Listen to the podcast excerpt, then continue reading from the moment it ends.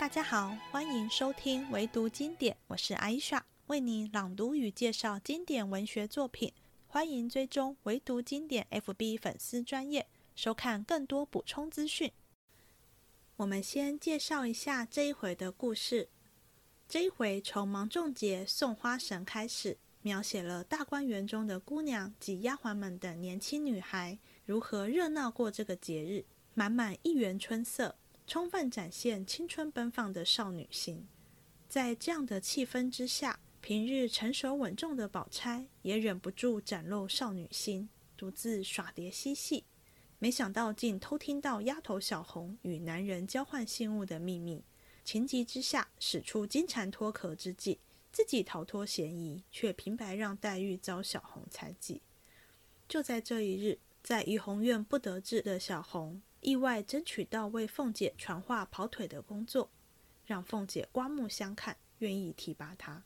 而黛玉还在因昨晚晴雯不开门，误会是宝玉受益之事而伤心哭泣，于是避开宝玉与众姐妹，自己躲到园中的花种，吟出《红楼梦》中最著名的一篇《葬花词》。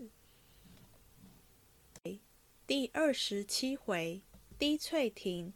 杨妃戏彩蝶，埋香冢，飞燕泣残红。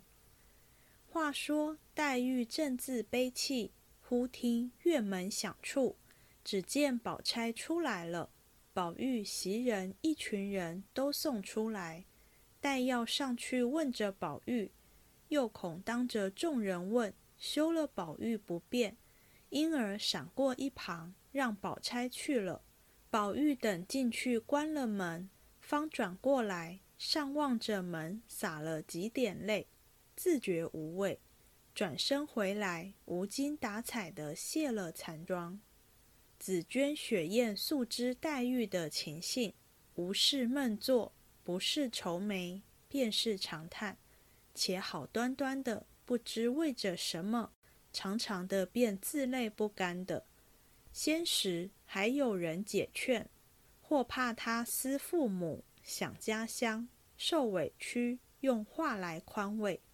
谁知后来一年一月的，竟是常常如此，把这个样儿看惯了，也都不理论了，所以也没人去理他，由他们做，只管外间自便去了。那黛玉倚着床栏杆。两手抱着膝，眼睛含着泪，好似木雕泥塑的一般，直坐到二更多天，方才睡了，一宿无话。至次日，乃是四月二十六日。原来这日未时交芒种节，上古风俗，凡交芒种节的这日，都要设摆各色礼物，祭见花神。言芒种一过，便是夏日了。种花皆谢，花神退位，需要践行。闺中更兴这件风俗，所以大观园中之人都早起来了。那些女孩子们，或用花瓣柳枝编成轿马的，或用绫锦纱罗叠成干毛巾床的，都用彩线系了。每一棵树头。每一枝花上都系了这些物事，满园里绣带飘摇，花枝招展，更兼这些人打扮的桃羞杏让，艳妒阴残，一时也道不尽。且说宝钗、迎春、探春、惜春、李纨、凤姐等，并大姐儿香菱与众丫鬟们，都在园里玩耍，独不见黛玉。迎春英说道：“林妹妹怎么不见？好个懒丫头，这会子难道还睡觉不成？”宝钗道：“你们等着，等我去闹了她来。”说着，便撂下众人，一直往潇湘馆来。正走着，只见文官等十二个女孩子也来了，上来问了好，说了一回闲话，才走开。宝钗回身指道。他们都在那里呢，你们找他们去，我找林姑娘去，就来。说着，微移往潇湘馆来。忽然抬头见宝玉进去了，宝钗便站住，低头想了一想。宝玉和黛玉是从小一处长大的，他兄妹间多有不避嫌之处，嘲笑不忌，喜怒无常。况且黛玉素多猜忌，好弄小心儿，此刻自己也跟进去，一则宝玉不便，二则黛玉嫌疑，倒是回来的妙。想必抽身回来。刚要寻别的姐妹去，忽见面前一双玉色蝴蝶，大如团扇，一上一下，迎风翩跹，十分有趣。宝钗意欲扑了来玩耍，遂向袖中取出扇子来，向草地下来扑。只见那一双蝴蝶忽起忽落，来来往往，将欲过河去了，引得宝钗蹑手蹑脚的。一直跟到池边滴翠亭上，香汗淋漓，娇喘细细。宝钗也无心扑了，刚欲回来，只听那亭里边嘁嘁喳喳有人说话。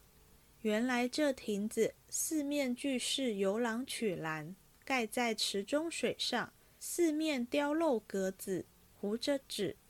宝钗在亭外听见说话，便刹住脚。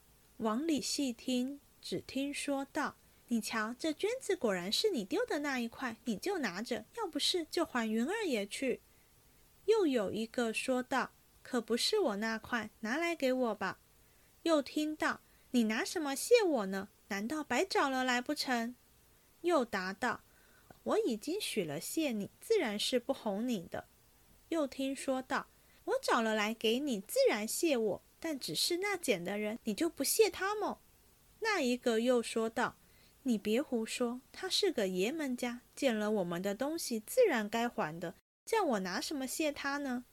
又听说道：“你不谢他，我怎么回他呢？况且他再三再四的和我说了，若没谢的，不许我给你呢。”半晌，又听说道：“也罢，拿我这个给他，算谢他的吧。你要告诉别人呢？”须得起个誓。又听说道：“我要告诉人，嘴上就长一个钉，日后不得好死。”又听说道：“哎呀，咱们只顾说，看仔细有人来，悄悄的在外头听见，不如把这格子都推开了，就是人见咱们在这里，他们只当我们说完话呢。走到跟前，咱们也看得见，就别说了。”宝钗外面听见这话。心中吃惊，想到怪道从古至今，那些奸淫狗盗的人心机都不错。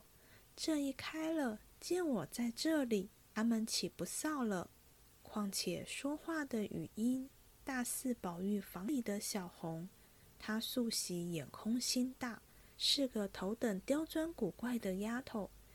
今儿我听了她的短儿，人急造反，狗急跳墙。不但生事，而且我还没去，如今便赶着躲了，料也躲不及，少不得要使个金蝉脱壳的法子。犹未想完，只听咯吱一声，宝钗便故意放重了脚步，笑着叫道：“平儿，我看你往哪里藏？”一面说，一面故意往前赶。那亭内的小红、坠儿刚一推窗，只听宝钗如此说着，往前赶，两个人都唬愣了。宝钗反向他二人笑道：“你们把林姑娘藏在哪里了？”坠儿道：“何曾见林姑娘了？”宝钗道：“我才在河边看着林姑娘在这里蹲着弄水呢，我要悄悄地唬她一跳。”还没有走到跟前，她倒看见我了，朝东一绕就不见了，别是藏在里头了。一面说，一面故意进去寻了一寻，抽身就走，口内说道：“一定又钻在山子洞里去了，遇见蛇咬一口也罢了。”一面说，一面走，心中又好笑。这件事算遮过去了。不知他二人怎么样？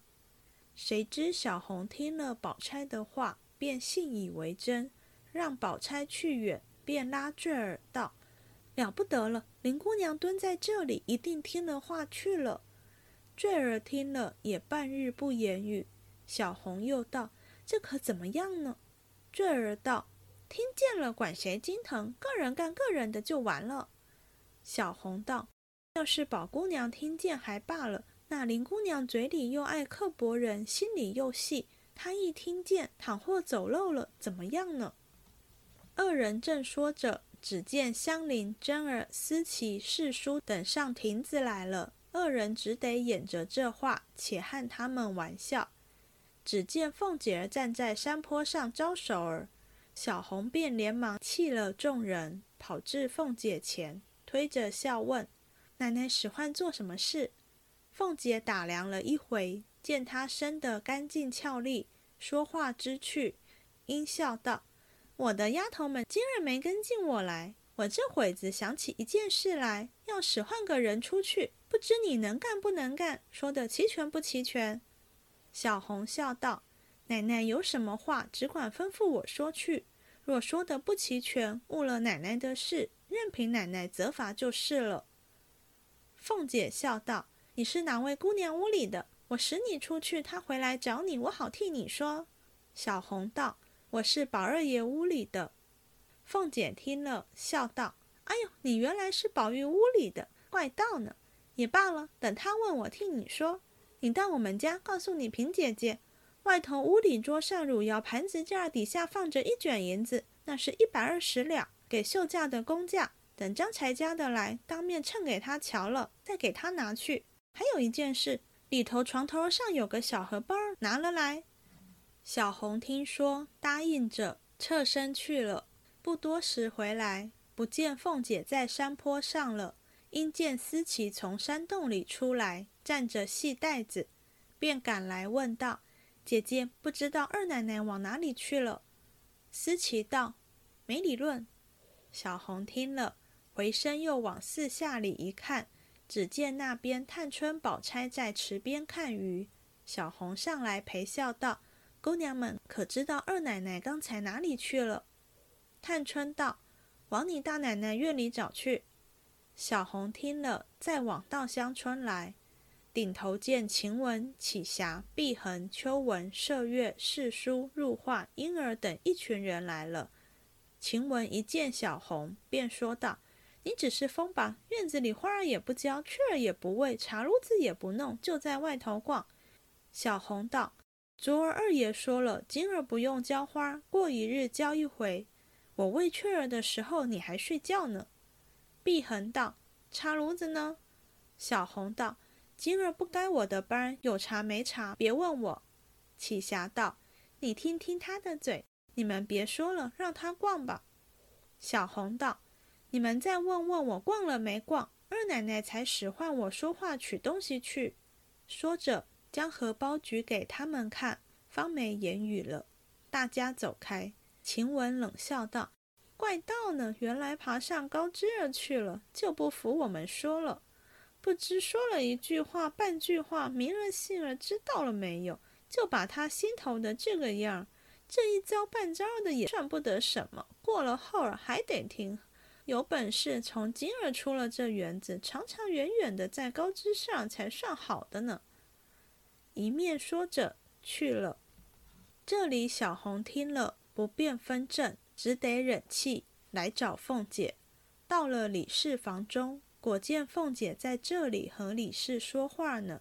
小红上来回道：“平姐姐说奶奶刚出来了，她就把银子收起来了，才张才家的来取，当面称了给她拿了去了。”说着将荷包递上去，又道：“平姐姐叫我来回奶奶。”才忘了进来讨奶奶的事下，好往那家子去。平姐姐就把那话按着奶奶的主意打发他去了。凤姐笑道：“她怎么按着我的主意打发去了呢？”小红道：“平姐姐说，我们奶奶问这里奶奶好，我们二爷没在家，虽然迟了两天，只管请奶奶放心。等吴奶奶好些，我们奶奶还会了吴奶奶来瞧奶奶呢。”吴奶奶前儿打发人来说，舅奶奶带了信来了，问奶奶好，还要和这里的姑奶奶寻几丸延年神宴万金丹。若有了，奶奶打发人来，只管送在我们奶奶这里。明日有人去，就顺路给那舅奶奶带了去。”小红还未说完，李氏笑道：“哎呦，这话我就不懂了，什么奶奶爷爷的一大堆。”凤姐笑道：“怨不得你不懂，这是四五门子的话呢。”说着，又向小红笑道：“好孩子，难为你说的齐全，不像他们扭扭捏捏蚊子似的。嫂子不知道，如今除了我随手使的这几个丫头老婆之外，我就怕和别人说话。”他们必定把一句话拉长了做两三节，咬文嚼字，拿着枪儿哼哼唧唧的，急得我冒火。他们哪里知道，我们平儿先也是这么着。我就问着他，难道必定装蚊子哼哼就算美人儿了？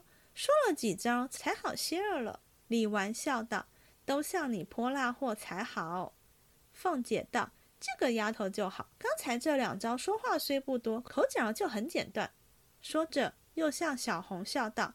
明日你服侍我吧，我认你做干女孩，我一调理你就出席了。小红听了，扑哧一笑。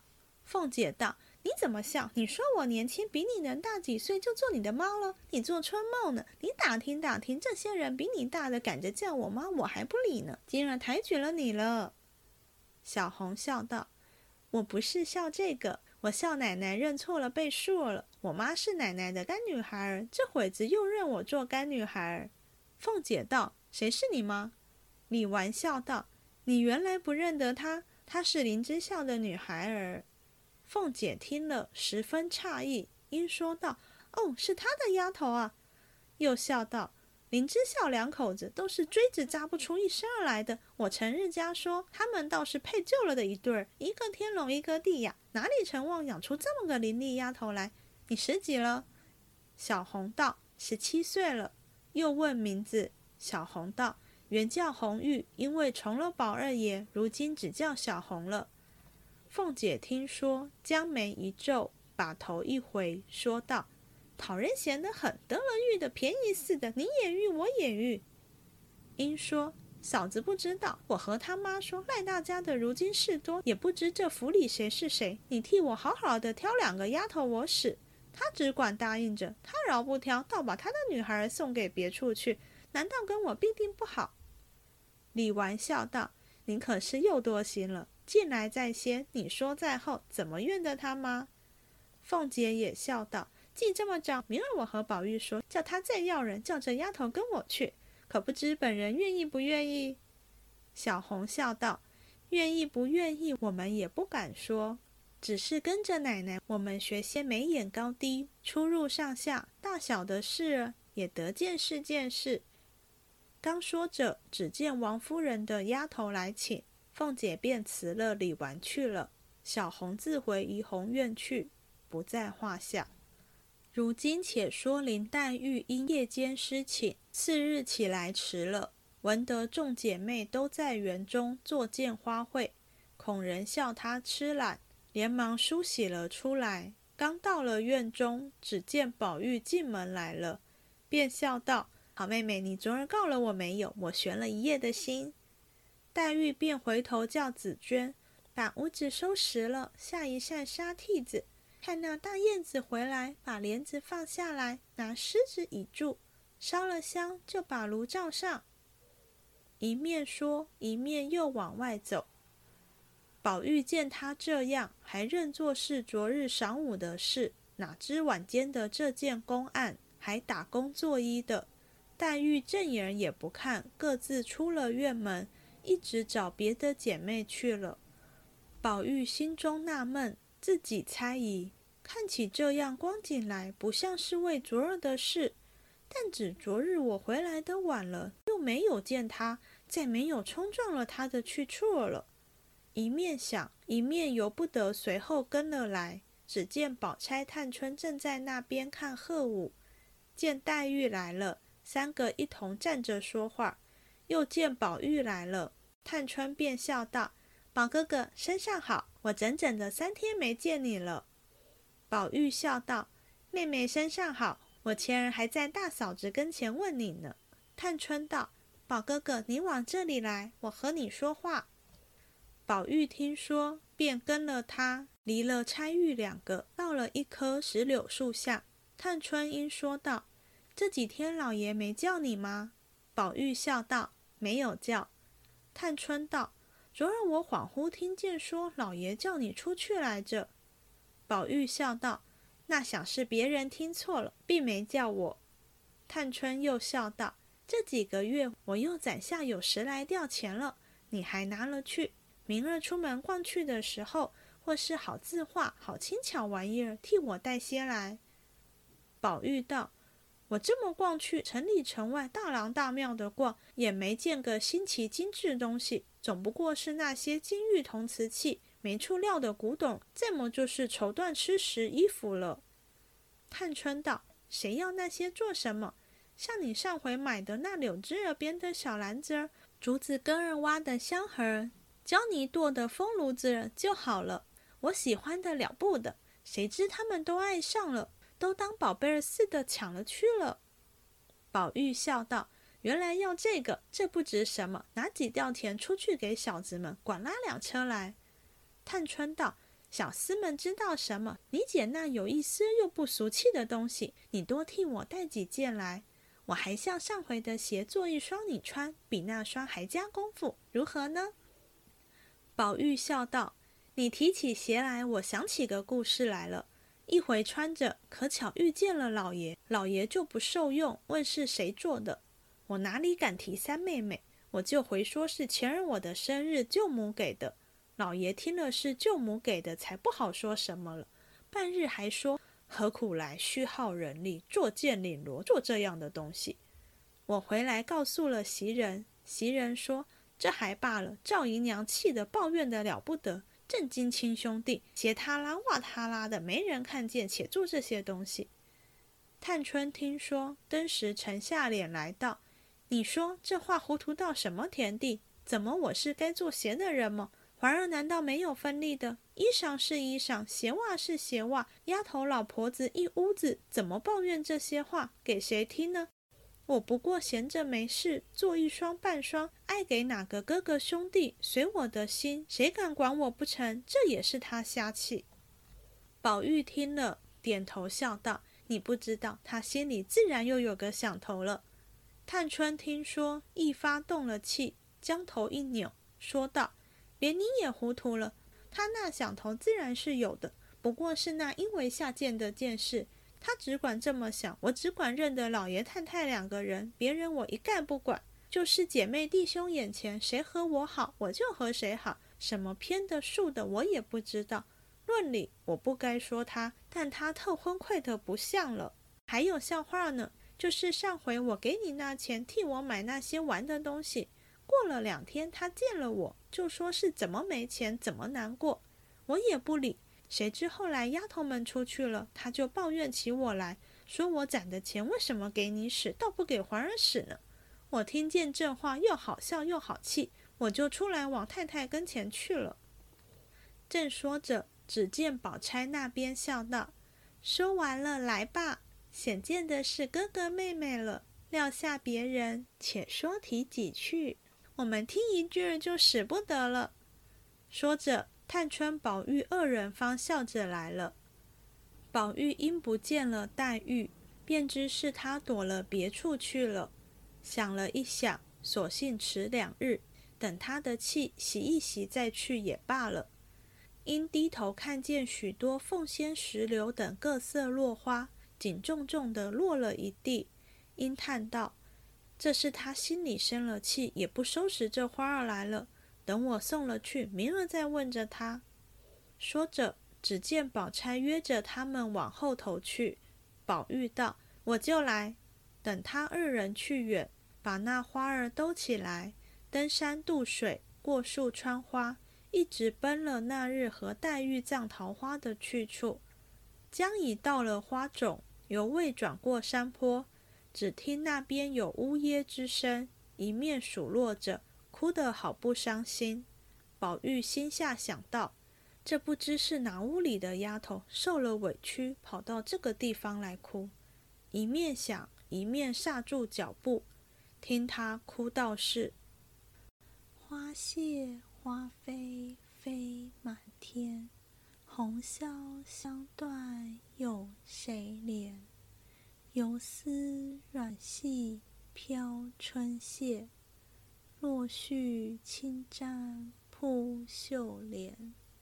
闺中女儿惜春暮，愁绪满怀无是处。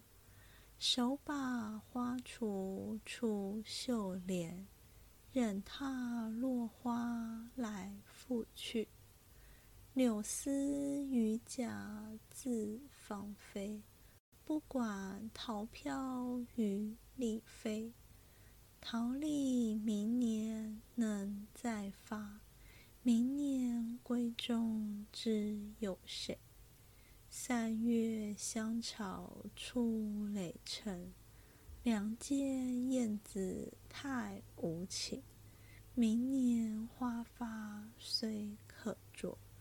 却不到人去两空草叶青，一年三百六十日，风刀霜剑眼相逼。明媚鲜艳能几时？一朝漂泊难寻觅。花开易见落难寻。阶前愁煞葬花人，独把花锄头洒泪，洒上空枝见血痕。杜鹃无语正黄昏，鹤雏归去掩重门。青灯照壁人初睡，冷雨敲窗被。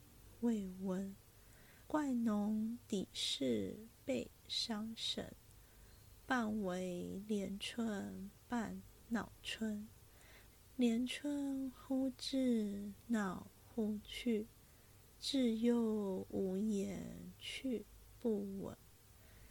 昨宵庭外悲歌发，知是花魂与鸟魂。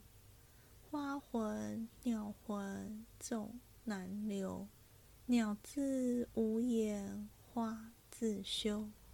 愿浓此日生双翼，随花飞到天尽头。天尽头何处有香丘？未落锦囊收燕骨，一抔净土掩风流。纸本节来还节去，不教巫道现渠沟。二今死去农收葬，未卜农生何日丧？农今葬花人笑痴，他年葬农知是谁？试看春残花。渐落，便是红颜老死时。一朝春尽红颜老，花落人亡两不知。正是一面低吟，一面哽咽。那边哭得自己伤心，却不到这边听的早已吃倒了。要知端详，下回分解。又到了最后闲聊的时候了，这回的高潮就是最后的葬花词了。讲葬花词，一定要先讲它发生的背景，这跟它的意义息息相关。这天是焦芒种的日子，这天之前是百花齐放的春天，过了这天就进入夏天，花谢花落了。花的意象与少女密不可分，常常用来代指她们。也代表他们所拥有的青春年华。春天结束，花神退位，这些姑娘们自然是要有所表示，为花神饯别。因此，这天大观园中珠宴毕集，花团锦簇，热闹不已。这正是这一回前半段我们看到的气氛。但此时也是落英缤纷的时节，有落花就会有人葬花。宝玉正是看到满地落花而兴起葬花念头，才会在花冢旁听到早一步来葬花的黛玉吟出葬花词来。我们可以从三个层面来看：第一，焦芒重节让少女们齐聚送花神，热闹非凡，但同时也是花谢花落、惹人伤感之际。我们再次看到作者曹雪芹。运用这种极大的反差来揭示本书的主旨。相较于之前都是作者刻意安排一喜一悲的情节，让他们交互发生，形成对比。像秦可卿的世纪丧礼刚过，紧接着就是元春风飞的大喜。但这回的反差不是作者设计的，而是这个节日本身就带有这种双面性，是自然的，因此更具指向性。前面的情节虽然都是实际发生在某个人物身上的事，但从较大的格局来看，呈现的是作者对命运无常的看法，不是针对什么，而是一种生命观。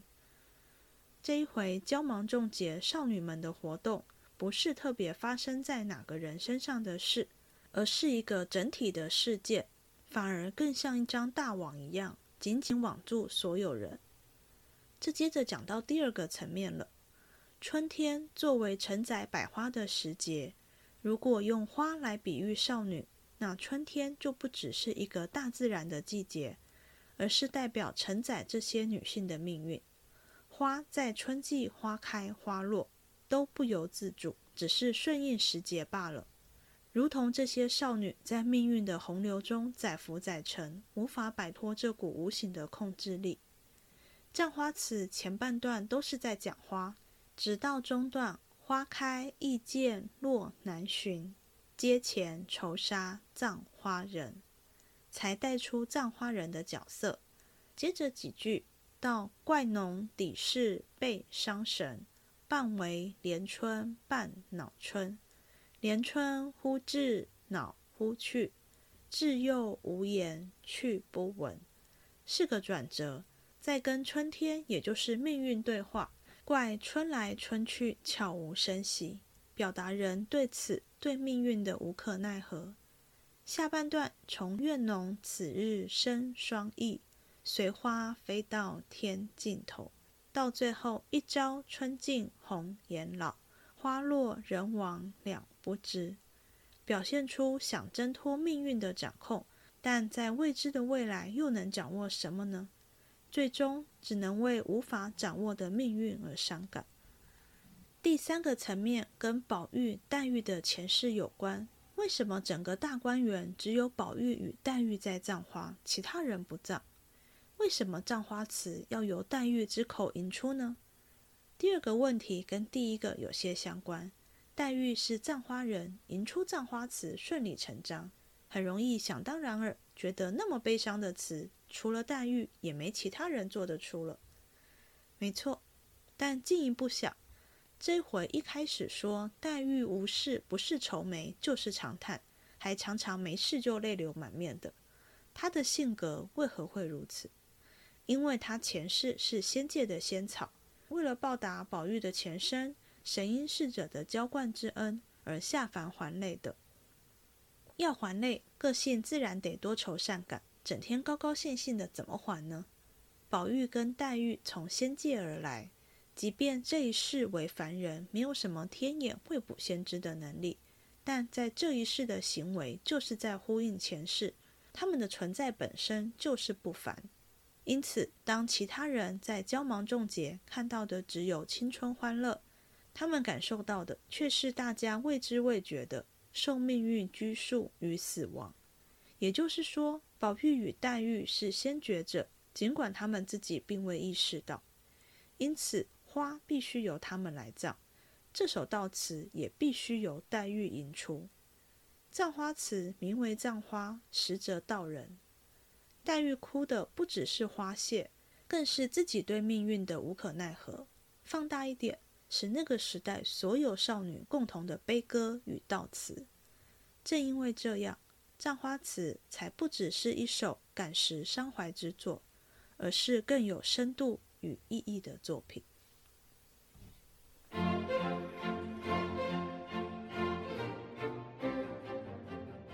这一集结束了希望你喜欢我们下次见。